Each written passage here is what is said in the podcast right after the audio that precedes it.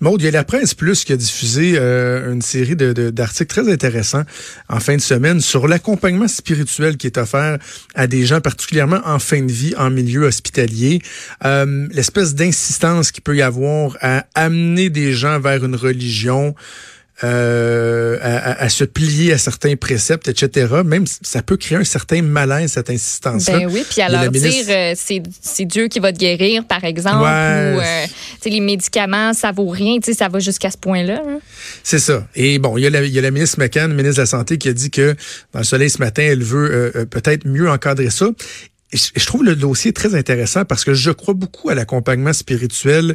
Tu sais, moi, je, je suis pas le plus religieux, là, euh, même, je suis assez... Euh, je suis assez athée, je te dirais, là, mais je, trouve que la religion a une, une utilité euh, qui est évidente, qui est bien fondée lorsque sais, des fois, l'inévitable se présente à toi. Tu as besoin de te raccrocher à quelque chose. Tu as besoin de trouver une certaine sérénité. Je pense que ça peut être bien, en autant que ce soit fait de, de, de, de bonne façon, de, de belle façon. Ce matin, toujours dans la presse plus, il y a une accompagnatrice, Francine Laplante, qui témoigne d'expérience qu'elle a vécue. Je veux parler de son expérience euh, en général, de sa vision de ça. Elle est en ligne. Madame Laplante, bonjour. Bonjour. J'ai envie, euh, tout d'abord, pour euh, que l'on puisse comprendre qui vous êtes, ce que vous faites. Vous êtes accompagnatrice depuis plus de 20 ans. Premièrement, pourquoi avoir décidé de faire ça? Et deuxièmement, qu'est-ce, que ça représente? Euh, moi, en fait, moi, je suis une femme d'affaires. Je suis dans le domaine des fruits et légumes. Euh, j'ai un quotidien comme tout le monde. J'ai, je suis la maman de cinq enfants. Et euh, en 98, mais mon fils est né naturel parce que les autres, mes quatre autres enfants, c'est des enfants que j'ai adoptés. Mon fils est né naturel a été diagnostiqué d'un cancer euh, à l'âge de 5 ans, un cancer assez sévère. Donc, quand le diagnostic est tombé, moi, j'ai fait un pack avec la vie. Ce même journée-là où j'ai dit, tu redonnes la santé à mon fils et moi, je consacre le reste de ma vie à tenter d'amoindrir les souffrances des enfants. Et euh, aujourd'hui, mon fils va se marier l'année prochaine. Donc, il est ah rendu à, 27 ans. Et moi, j'ai continué euh, toujours mon cheminement dans ça. J'ai, mis sur pied deux fondations. On a ramassé beaucoup, beaucoup, beaucoup de sous.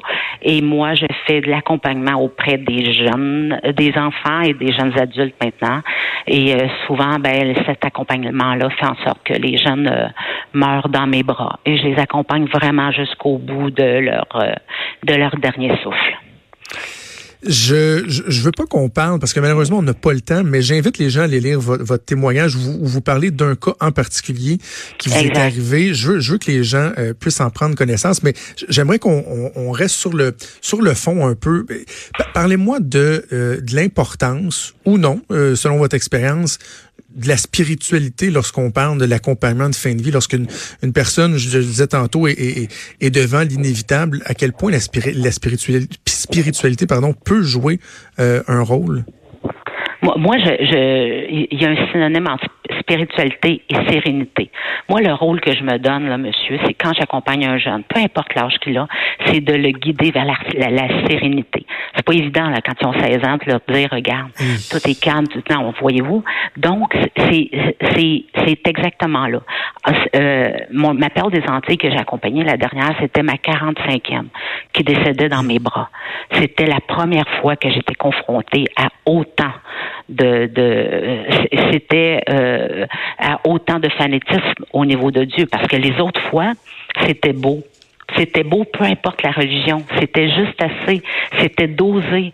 C'était, euh, vous savez, les derniers, euh, derniers sacrements. Comme vous mhm. dites, vous avez dit au début que tu y crois, que tu y crois pas. Ben, c'est beau. Moi, je suis pas là pour mhm. y croire et pas y croire. Je suis là pour les accompagner. Et ça a tout le temps été comme ça. Mais je m'aperçois, par contre, depuis les deux, trois dernières années, avec du recul, que oui, la religion, prend beaucoup, beaucoup, beaucoup de place dans les décisions en fin de vie. Et, c'est très, troublant.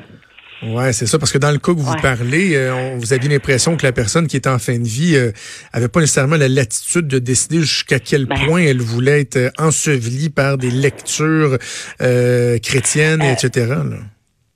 Monsieur Jonathan, elle avait zéro énergie pour ça. Elle était pas là. Elle était en fin de vie. Elle était en train de mourir. Elle me regardait avec euh, comme un poisson dont les yeux sortent de l'eau en voulant dire Francine, fais quelque chose. Fais quelque chose. C'était, vous savez, si je vous dis, Jonathan, c'est bon le poisson, hein. Ah, c'est bon le poisson, Jonathan, hein? c'est bon, hein. Il fallait finir par dire, elle va me laisser la paix si je dis que c'est bon, là. Ah ouais, non, puis à un moment donné, même le mettre dans la bouche, regarde, tu... C'était aussi imagé que ça, là. C'était aussi imagé que ça. Tu sais, Dieu est bon, Dieu est puissant, Dieu est plus fort que médicament, Dieu ne veut pas ça. Hein? Oui, Dieu, hein? Puis il met le nom de l'enfant. Hein? Dieu, hein? Tout le temps. Puis il cherchait tout le temps le petit signe de la tête pour, pour, pour l'amener à dire oui, pour qu'après il puisse dire, ben, c'était ça, c'est, c'est, mais elle était, durant ce temps-là, M. Jonathan, elle était extrêmement souffrante, là. Souffrante, là, euh, à la limite de l'agonie, là. Tu sais, c'est qui. Et toi, tu tiens la main de l'enfant, tu essaies de l'emmener dans la sérénité, puis là, tu entends tout ça autour de, de toi, puis tu dis, écoute, il y a quelqu'un qui va me réveiller, là, ça n'a pas de bon sens. Là. Et, le problème, c'est que la personne que vous avez trouvée la plus insistante, lorsque vous lui avez demandé euh, qu'est-ce qu'elle faisait, elle vous a dit qu'elle travaillait pour des hôpitaux de Montréal, puis qu'elle était en charge de la formation. Écoutez, moi, j'ai fait, euh, entre guillemets, là, on va s'entendre, j'ai fait ma nonne. Quand elle a eu fini de faire ses prières, j'ai mis dans la conversation, et vous, que faites-vous dans la vie? C'est quand elle m'a dit, moi, je travaille pour deux hôpitaux, deux hôpitaux de Montréal. Ah oui, vous faites quoi? Elle dit, je suis en charge de la formation. Je vous le jure, je me souviens comme si c'était euh, hier de ma réaction et je me suis dit, oh my God. Encore plus cru que dans mon texte, on est dans grosse. C'était, euh, non. Est-ce que vous avez signalé ça à, à, quelqu'un aux, alentours? Qu'est-ce que vous avez fait à partir de là? Euh, la vraie vérité, c'est que les gens de l'hôpital étaient au courant de tout ça. On savait que la communauté était très forte. On savait tout ça. Euh, moi, j'ai parlé de tout ça euh, à quelqu'un de l'équipe médicale en disant que j'ai eu vraiment l'impression qu'on a abandonné Johanna. bon, c'est ça, ma, ma, perle des Antilles. Euh, on, l'a vraiment abandonné en tant que société, en tant que système, en tant que et puis, c'est ça. Puis, vous savez, à un moment donné, ça, ça vient d'arriver. C'est arrivé fin juillet. C'est très, très, très demandé émotivement. C'est très. Puis là, tu te dis, tu sais, j'en ai vu d'autres. C'est-tu juste moi qui ai paniqué quand que j'ai vu, j'ai entendu ça? Et là, quand l'article est sorti dans la presse, j'ai dit, ah, ben, tabarouette c'est pas juste moi qui fabule, là. C'est pas juste moi qui fais des 1 plus 1 égale 2, là. Ben, c'est ça. C'est parce que, c'est une chose euh, d'avoir un, accompagnement spirituel, de se tourner vers la religion. OK, c'est une chose. Deuxième étape, lorsqu'on insiste beaucoup, beaucoup, même si la personne n'a pas l'air de vouloir embarquer, c'est alarmant. Mais la troisième étape, ce qui est le pire, c'est lorsqu'on tente de, de, de, de, se substituer à la médecine, de dire non, non, on lui donnera pas des médicaments ou des, euh, des, des, des, euh, des injections qui pourraient l'apaiser lui faire du bien. Dieu va s'en occuper et que la personne est là puis elle souffre dans son lit. Monsieur Jonathan, c'était tellement clair. Hein? Dieu est plus puissant qu'un médicament. Dieu est fort. Dieu seul décide. Puis insistant, là, vous savez, un preacher, là, c'est la même affaire. Insistant en disant, n'est-ce pas? N'est-ce pas? En espérant que la petite, la petite, elle faisait des, des signes de tête, mais c'était pas pour dire ça, c'était pour dire si j'ai mal. Tu sais? Donc, ça, devrait être, en tout cas, surtout sur les soins qui sont donnés, euh, l'accompagnement qui est donné à l'intérieur de notre système de santé.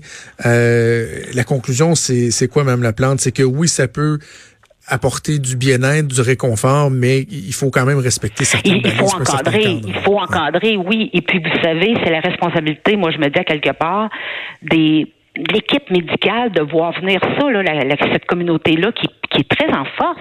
Et à un moment donné, là, il était quasiment 20-25 dans la chambre. Là. Tu sais, même s'il venait pour euh, réconforter Johanna, non. Tu comprends? On peut-tu mettre des limites, là?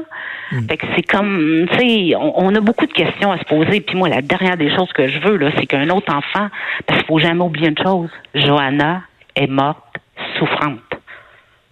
Hmm. Souffrante. Euh, c'est à, à, la fin, là, c'est elle est morte. C'était à la limite intolérable. Alors qu'on aurait pu, comme je vous disais, l'emmener dans la sérénité, l'accompagner doucement, la caresser, euh, la couvrir de, de, de, de baisers, de la couvrir d'amour. Mais là, ce n'était que, que, que, que de, pas de la haine, mais c'était de l'agressivité. Médecin veut donner médicaments, médecin veut donner médicaments. Tu sais, c'est pas. Euh, puis j'ai été chanceuse, M. Jonathan, d'avoir été acceptée dans la chambre par la communauté. J'ai été très, très, très chanceuse.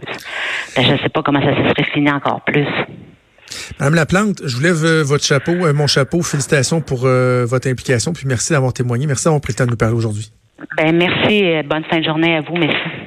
Merci Francine Laplante qui est accompagnatrice d'enfants, de jeunes adultes euh, en fin de vie. C'est intéressant comme comme débat. Oui, je pense l'accompagnement ça peut être bien. Puis savez-vous quoi, je, suis même prêt à vivre avec le fait que le gouvernement, que le système de santé offre un certain encadrement, autant qu'on privilégie pas une religion par rapport à un autre, mais surtout qu'on le fasse pas au détriment des soins de santé usuels qu'on peut donner euh, à une personne, mais qu'on vise bien euh, à offrir une certaine sérénité aux patients qui sont touchés. Vous écoutez